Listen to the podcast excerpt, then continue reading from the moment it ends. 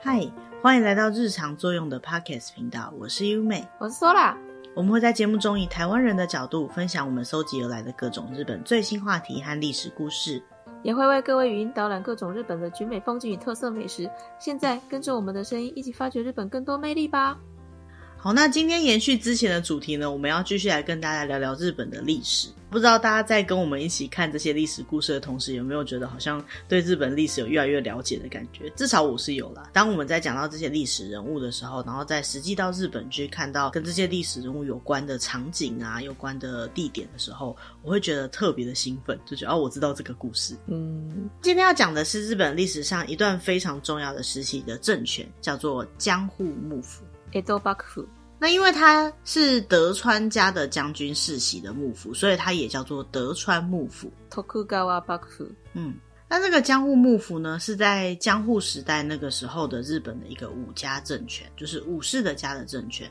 在一六零三年，德川家康担任了征夷大将军之后呢，他就把他们政权主要的据点放在江户。那因为在江户的关系，所以呢，大家就称之为江户幕府。一五九八年，丰臣秀吉就是战国三英杰，他过世之后，五大佬之中的比较属于领导性人物的德川家康呢，开始去掌握了所有政治的实权，希望丰臣政权可以继续存续下去的另外一派的家臣，发现了德川家康的野心，就开战了。这整个战役呢，就叫做关之原之战。结果呢，就是德川家康获胜。由日本的朝廷将征夷大将军这个位置颁布给德川家康之后呢，他就开启了幕府。嗯，幕府为什么要放在江户，而不是放在当时的首都京都呢？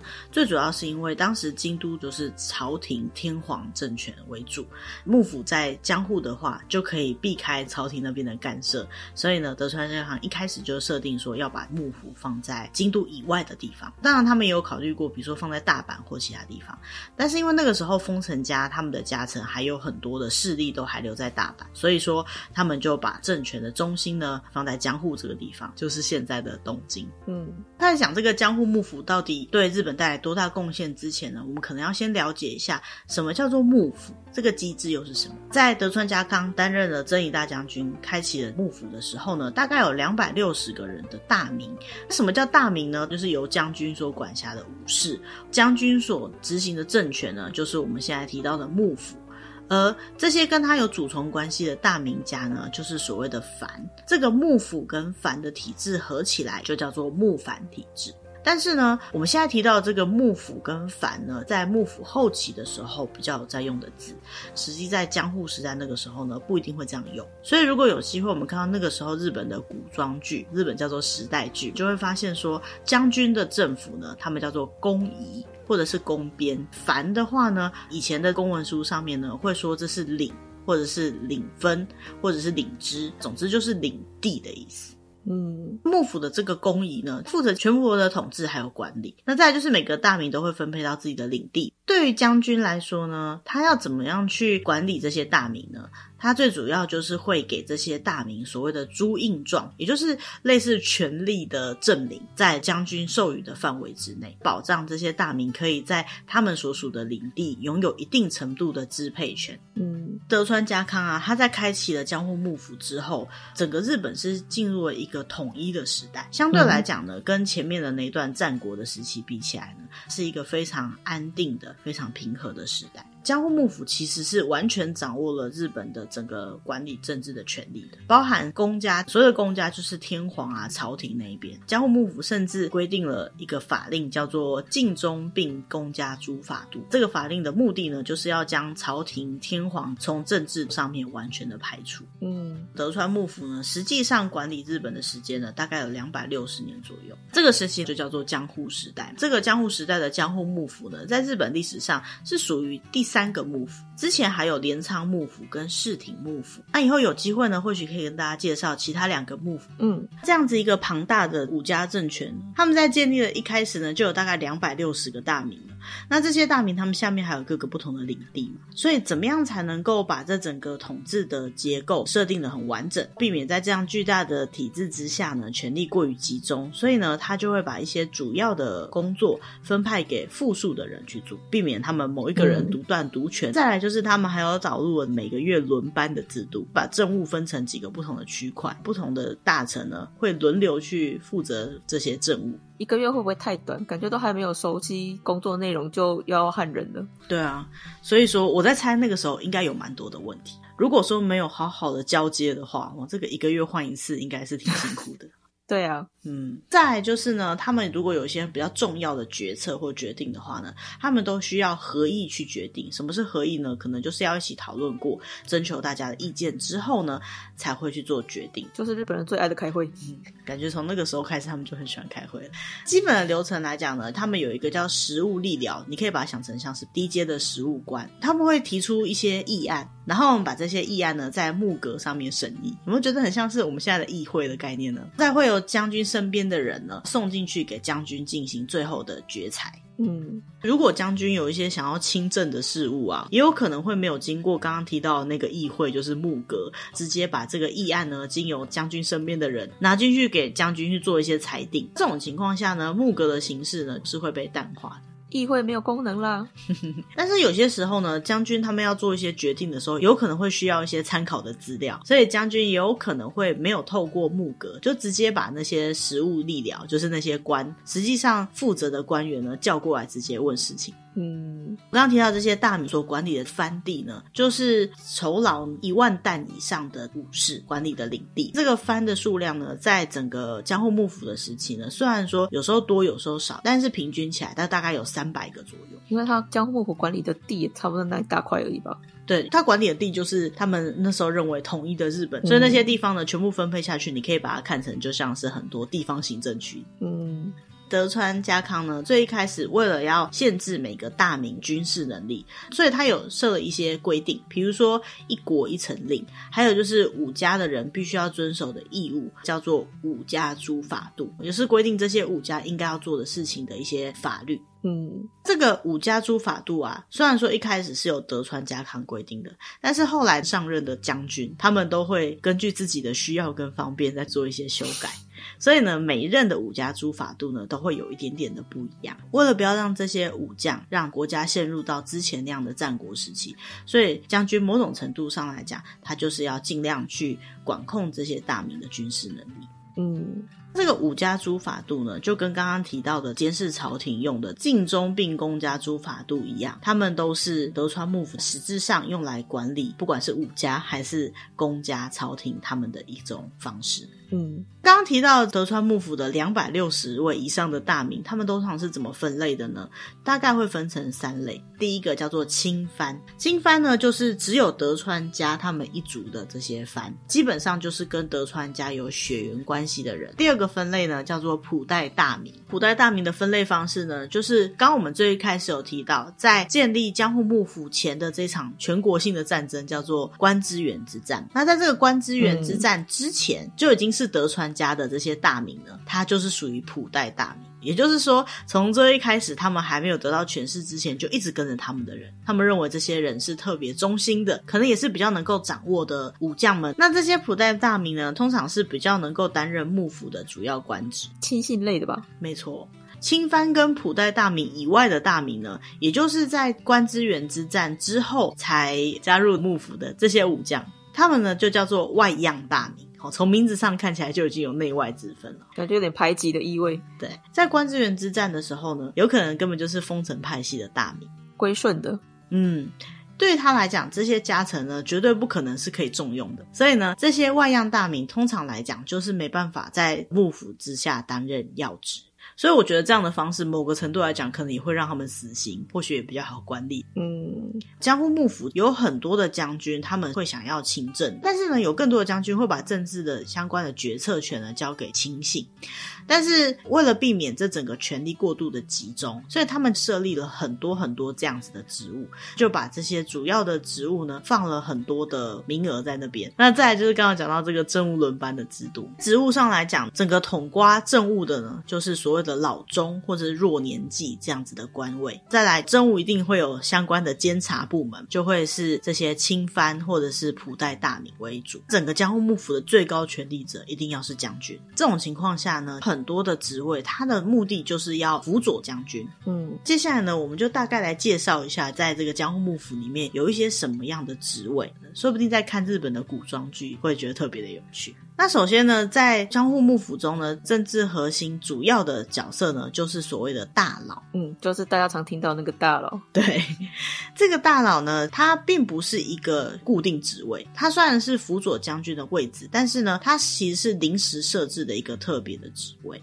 通常可能就是这个将军需要一些特殊的帮忙，或者是说，呃，他在某个地方有特别依赖哪一位家臣的情况下呢，可能就会选定这个大佬。那要被选为大佬呢，他的基本条件就是他的俸禄呢要在十万担以上，而且必须要是普代大名。嗯、而且呢，这普代大名里面呢，也只有几个家比较有机会被选出来，比如说像酒井家、土井家、锦衣家跟绝田家。特别有势力的，对，我感觉很像是特别顾问。那再来下一个职位呢，要介绍的叫做老中，就是很老的中间哈。这个老中呢，就是辅佐将军的职位啦，跟大佬不一样，它是一个固定职位，跟那个临时的大佬是不太一样的。在固定职位里面，它是最高职位，全体政治啊、外交啊，都是由老中来担任的。那这个老中呢，理论上会从普代大名里面挑出三位到五位来任命。老中以下呢，再下来就是若年纪。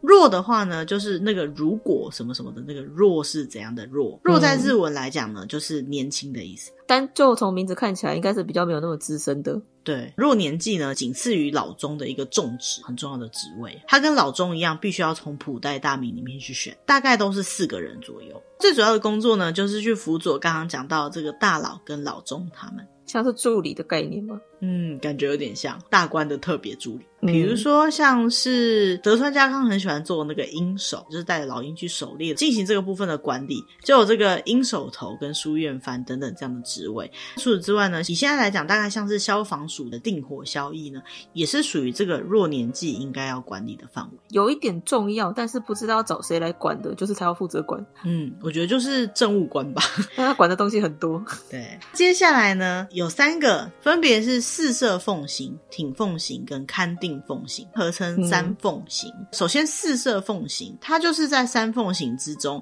最有权力的一个奉行，它其实就在管全国的寺庙。在日本呢，寺庙是有可能有领军的嘛。再来就是寺庙的权势通常都很大，宗教对日本的朝廷的影响也是蛮大的。所以呢，嗯、四奉行呢，因为它可以管理整个四社的领地，还有门前町等等的。如果有需要判决或是有发生什么事件的话呢，他们就必须要去进行监督。所以呢，这个职位是三奉行里面最重要的职位。这个职位呢，嗯、通常会从普代大名里面选出四个人来担任。再来，在挺奉行的部分呢，他就是负责领地里面所有的行政跟司法相关的。好，所以就是行政司法官。以现在来讲，就跟我们的警察总局或者是法院差不多一样的功能。如果说有一些其他工作要做，比如说整个城镇的这个消防安全相关的事务的话呢，他们也是要去进行的。挺奉行他应该要做的事情来讲呢，就跟我们现在的区公所一样的概念。如果他的管理的地方比较大的话，应该像是县市政府。再来是勘定奉行，他就是幕府所有的财政管理的最高责任者。包含了整个年俸支出，还有全国的幕府领地的这些官员的监督等等，都是这个勘定奉行要去进行的工作。除了三奉行之外呢，还有一些职位，比如说像是奏折番，好，他的工作就是确认大家要献给将军的东西的内容，还有呢，把这个献上的东西一个一个跟将军报告。同时，他也担任家臣啊、大名的世家子弟礼仪相关的工作。也因为这样的关系，所以这个工作还算是蛮复杂的，需要蛮多人。所以这个职位呢，通常会有二十到三十名左右。嗯。除了这些职位以外呢，就是刚刚讲到的，比如说负责守护日本天皇的京都所司代，或者是负责管理大阪城、管理关西地方的大阪城代等等的，嗯，特殊职位。嗯，那因为这个体制很大的关系，所以呢，在整个江户时代后期啊，据说整个江户幕府所有的这些职位，包含大名啊、旗本啊、御家人啊、哈那些家臣等等，加起来呢有四百七十个以上的职位，也太多了吧？这要怎么管理啊？对啊，是一个非常复杂的体制。不过，如果要想这是要管理一整个国家的话，就觉得比较好理解一点了。嗯。这么严谨的管理之下呢，整个国家的发展又是怎么样呢？首先我们要讲到的是经济上面的发展。在幕藩体制的情况下，人民多半会被很明确的区分为是管理阶级的武士跟被管理阶级的庶民。特别在农村的部分来讲，为了要增加整个幕府的收入，所以呢，通常会用各种的法令来规定百姓。嗯，比如说在某一些领地来讲，某种程度上自己可以自由设定的一些管理制度，每五户为一个单位。的五人组，他们每年都要缴年贡到将军家或者是朝廷。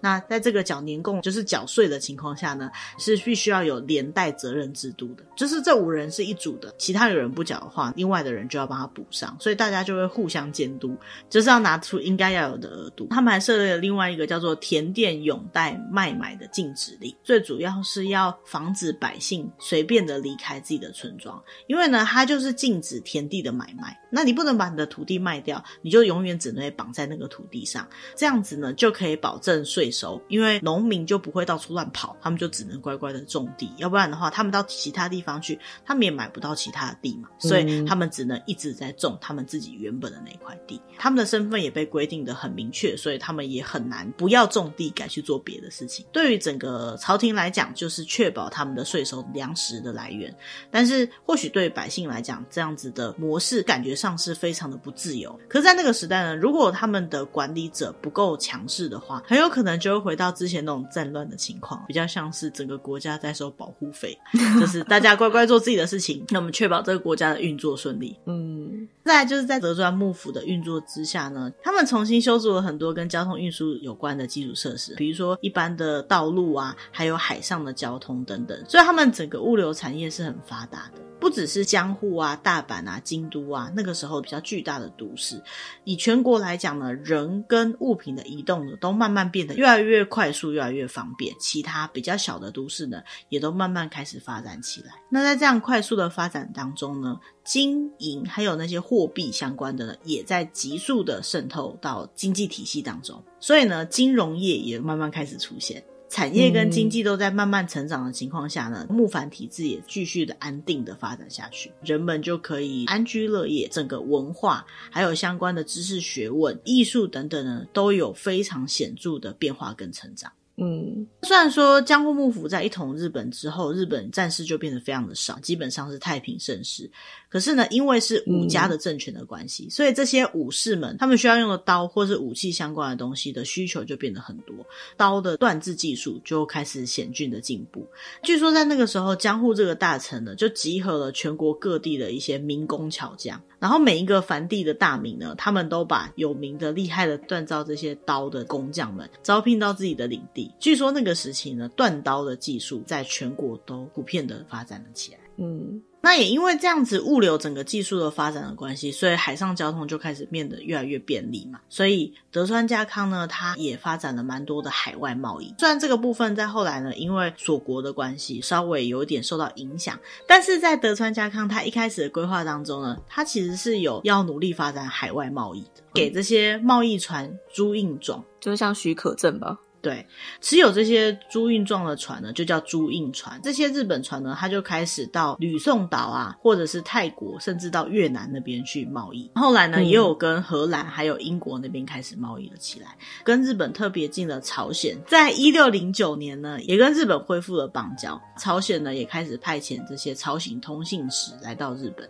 就在日本各个地方交流贸易。当时还是独立的琉球，也就是现在冲绳那一带呢，他们也派出军队去攻打，然后也把幕府的官员送到琉球那边去监督，算是一个非常强势的政权。在江户时代，琉球也变成江户幕府管辖范围了。对，那在江户幕府这个时候的产业来说呢，在所谓的五街道上面发展的非常的蓬勃。这五街道分别是东海道、中山道、甲州街道。澳洲街道跟日光街道。现在好像去日本观光也可以看得到这些街道的名称。嗯，像是我们在做新干线长大的这个东海道新干线，还有像我们去日光啊什么的，都是会看到这些名称的。这些都是那些地方的旧城。嗯。所以如果有兴趣知道说这所谓的五街道是哪里的话呢，你可以以五街道这个关键字去搜寻看看，就可以看到相对应的日本地图。显示这个五街道是在哪个地方？江户时代，不管是在农业或相关产业，都开始变得很发达。幕府啊，他就把一些海，还有一些沼泽地填起来，作为新的农田来使用。江户幕府就已经在填海了，对，所以日本填海造地从很久以前开始就一直在进行。后来填起来的台场算是比较新诞生的土地而已。其实我最一开始还以为那些土地都是自然海里面不断的冲击出来的结果。你是说像安平那样吗？在 这些田开发完成之后呢，农业技术也同时在进步，整个生产力就变得越来越高，然后新的农作物也越来越多。除此之外呢，他们还去挖金矿。像佐渡的金山跟石见的银山等等的矿山，在这边采取的金啊、银啊那些呢，就开始在全国各地流通。除此之外呢，嗯、林业跟渔业，还有各种技艺的产业，比如说造酒。酱油制造、瓷器啊、和纸啊等等的这个各地的特产的产业呢，也开始蓬勃发展。德川家康他在开启江户幕府的时候呢，就为了能够让这些物产品可以在全国各地共通，就把我们刚刚讲到这五街道基础设施整备完成，并且把它连接在一起，陆运啊、海运啊，整个交通网全部连起来之后呢，各个海港的城市或是有设置驿站的这些点呢，都开始变得非常非常的热闹，人跟物品的。往来都变得非常的顺畅，嗯，就是人或物品聚集的地方。对，特别是在像是大阪或是江户这些地方，因为它有靠海的关系，所以这些港口呢，还有一些定期船班，就让流通整个速度就会变得快很多，并且可以运载更多的东西。就是货船吗？对，像是北路或东北那边呢，以前就是产米比较多的地方嘛。那这些米呢，为了能够顺利的运行，他们还有在日本的东边跟西边都设置的航路，就是西回航路跟东回航路。河川也开始大量的使用。嗯嗯。文化方面呢，虽然说把人民阶级分配的非常的明确，可是人民因为安居乐业的关系，就有更多的时间可以去进行艺术的创作。所以江户时代初期呢，整个文化是非常的绚烂。这种风格呢，就叫做宽永文化。在幕藩体制安定的情况下呢，经济也开始一定程度的发展，所以在关西地区也发展了原路文化。嗯，那在这样文化蓬勃发展的时期呢，有一些很有名的作品就开始出现了，比如说像是井原西鹤的《浮世草子》。还有我们之前有介绍过松尾芭蕉的俳句，以及特别在描写一些现实世界庶民的生活的这个人形净琉璃以及歌舞伎，让一般人民也可以观赏的艺术创作。从江户的中期到后期，由江户的人为中心，就叫做画政文化。嗯，所以大家应该会觉得说，嗯，这些名词我们都有听过哈。如果一直以来有收听我们节目的人，发现我们在介绍这些相关的艺术文化的时候，都必须要提到江户时代。嗯，再就是幕府在摸吉代将军的时候，有特别去奖励学习，除了儒学以外，包含动植物跟农业技术的改革跟研究啊，医学、天文学的学问呢，也开始蓬勃的发展，知识分子变多了吗？对。所以整体人民的识字率跟文化水平呢，都大幅的提升。不过这样子对江户幕府来讲，也是有一些反效果的。因为在学问跟各种科学的实证上面的进展，也就会越来越多人开始有一些比较理性的思考，有主见的人就变得比较多。所以呢，他们就会开始慢慢去挑战江户幕府的决策啊，一些判断。对于这江户幕府有批评的声音，就开始越来越多，造成江户幕府后期动荡的其中一个原因。他们开始进行海外贸易，也就开始让外国人进到日本之后呢，就开始发生了跟中国那个时期差不多一样的文明的冲击。他们除了带来西洋的那些特别有趣的物品，还有知识以外呢，他们也同时把西洋的宗教，也就是基督教带到日本。因为这些基督教的传教士呢，就开始到世界各地去传教。只是呢，对幕府来讲，这个新的教派跟新的教义会很严重的动摇到日本政治，因为日本原本的天皇政权就是属于一种神权嘛。那如果这个基督教广泛的开始被信仰的话呢，是一个会动摇国本的很严重的事情。所以呢，在当时幕府不知道该怎么处理这种事情的情况下，某个时期就开始禁止基督教。在一六一二年的时候呢，幕府对于他所属的领地呢，都开始进行基督教的禁止令。对于那些不愿意去舍弃他原本宗教的这些基督教的信徒呢，就将之处刑。后来，在一六三五年，当时的将军德川家光禁止日本人出国，也停止了最开始德川家康规划的租运船贸易。在这个禁令里面，他们还将当时住在长崎的葡萄牙人移到了出岛，限制他们跟日本人交流。嗯，还有就是将贸易缩小到只能跟中国的船跟荷兰的船交易，去限制所有外国可以跟日本交流的管道。所以呢，事实上就进入了锁国的时期。嗯。但是不管怎么样呢，其实江户幕府在这个时期的发展还是非常的大的。摒除最后我们提到的跟西洋的交流不是很顺利以外呢，在这两百多年的期间呢，其实发展出很多不管是经济还是文化上面的成就。嗯。不过我们刚刚提到的跟西洋的这些纷争跟矛盾呢，也间接的迫使到最后江户幕府不得不结束他两百多年的政权。嗯，今天这集最主要是想要跟大家介绍，在江户时期最主要握有日本政权的这个江户幕府，它是一个什么样的政权，是什么样的体制，然后在这段时间又发生了一些什么样的事情。那下一集的节目当中呢，我们会跟大家介绍支持了江户幕府这两百多年来的十五位大将军，以及这个江户幕府。最后为什么会不得不把自己的权势交出去？嗯，因为时间的关系呢，今天这集就先到这边。那希望大家会喜欢我们这次为大家准备的主题。那因为今天的内容呢比较复杂一点，如果说对于我们今天所讲的内容有什么疑问的地方，可以跟我们联络。那也可以参考节目的资讯栏位的相关文章，大家也可以边看的那些文章，然后边听我们的介绍。嗯。如果你喜欢我们的节目的话，也欢迎按赞、订阅或把我们的节目分享给可能会喜欢这样的主题的朋友。那我们下周再见喽，拜拜，拜拜。